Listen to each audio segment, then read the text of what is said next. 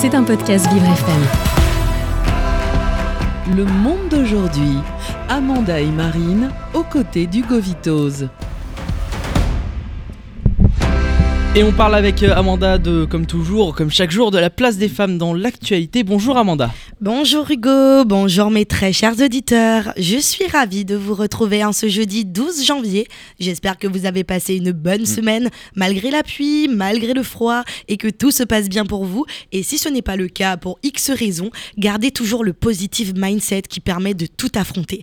Aujourd'hui, dans notre rendez-vous quotidien dans la place des femmes dans l'actu, mis à part cette grisaille parisienne qui ne réchauffe pas les il y a des bonnes nouvelles qui sont obligées de nous ravir. Et pour cause, vous allez comprendre très vite pourquoi je dis cela. Hier encore, nous avons fait un petit point actu de façon à voir ce qui se passe du côté des médias avec Hugo, rappelez-vous. Mhm. Et nous avons papoté des nominations des Golden Globes 2023, dont la cérémonie a eu lieu pas plus tard que le mardi 10 janvier au soir à Los Angeles. D'ailleurs, vous avez regardé, vous, la cérémonie des Golden Globes? Non, j'ai dormi, c'était à 2h du matin, donc j'ai préféré mon sommeil que le cinéma. On est d'accord, c'est vrai que l'on aime bien regarder ce genre d'événements américains, bien bling bling, bien too much, car on adore critiquer les tenues de nos célébrités phares et préférées, sans en manquer une miette en tant que bons téléspectateurs que nous sommes, en direct de notre canapé en pyjama. Eh bien écoutez, euh, cette année, autant que la remise des différents l'attention était portée sur la présence ou non des stars invitées pour jauger si Hollywood était prêt à permettre un retour en force aux Golden Globes, qui au vu des années précédentes avaient intérêt à faire profil bas. Et oui, car l'année dernière, il n'y a même pas eu de retransmission télévisée, tant ils étaient sur le fil rouge. C'est la chaîne américaine NBC qui a accepté de diffuser la cérémonie, et ce, grâce à une série de réformes dont l'événement a été soumis afin d'améliorer la diversité du jury de l'émission. Mis à part cela, je me dois de vous dire qu'ils ont frappé fort également niveau communication, au vu de la notoriété, mais surtout de l'influence et du buzz qui tourne autour de leurs intervenants. En effet, lors de la cérémonie, Volodymyr Zelensky, président de l'Ukraine, actuellement en guerre avec la Russie, a souhaité faire une intervention à l'aide d'un message vidéo. La guerre en Ukraine n'est pas encore terminée, mais le vent tourne et nous savons déjà qui va gagner. C'est incroyable, mais vrai. Qu'en pensez-vous, Hugo, de ce positionnement en pleine cérémonie des Golden Globes du président ukrainien? Ça m'a pas étonné, bah, il a déjà fait ça au Festival de Cannes euh, aussi euh, l'été- euh, au mois de mai dernier, donc ça m'a pas pu s'étonner que ça. On est d'accord, il n'en manque pas Mm. une. Maintenant que nous avons fait le point sur ce qu'est la cérémonie des Golden Globes et tout ce qui s'est passé récemment, je peux vous faire part de la bonne nouvelle pour toutes les femmes dans l'actu. Cette nouvelle est que cette année, ce n'est pas une ni deux, mais bien trois actrices de 60 ans et plus qui ont été récompensées aux Golden Globes ce mardi 10 janvier au soir. Il s'agit de qui? Si je vous dis Jennifer Coolidge, âgée de 61 ans, elle a été récompensée pour son jeu de rôle dans The White Lotus. Pour ceux qui ont du mal à visualiser qui c'est, je vous donne un indice primordial. C'est la célèbre mère de Stifler dans American Pie, où elle a d'ailleurs joué les cinq volets.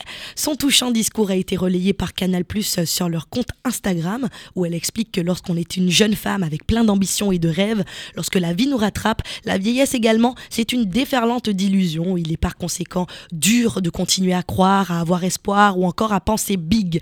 Et en fait, non, il y a toujours des opportunités, des personnes qui nous tendent la main. Et ça a été le cas du réalisateur Mike White pour notre belle actrice sexagénaire, qui lui a permis de continuer l'aventure et de repartir avec classe, avec un Golden Globes à 61 ans. Je cite quelques mots de l'actrice Tu m'as offert un nouveau départ, je t'aime à en mourir, je ne connaissais personne et j'avais l'impression de ne pas avancer.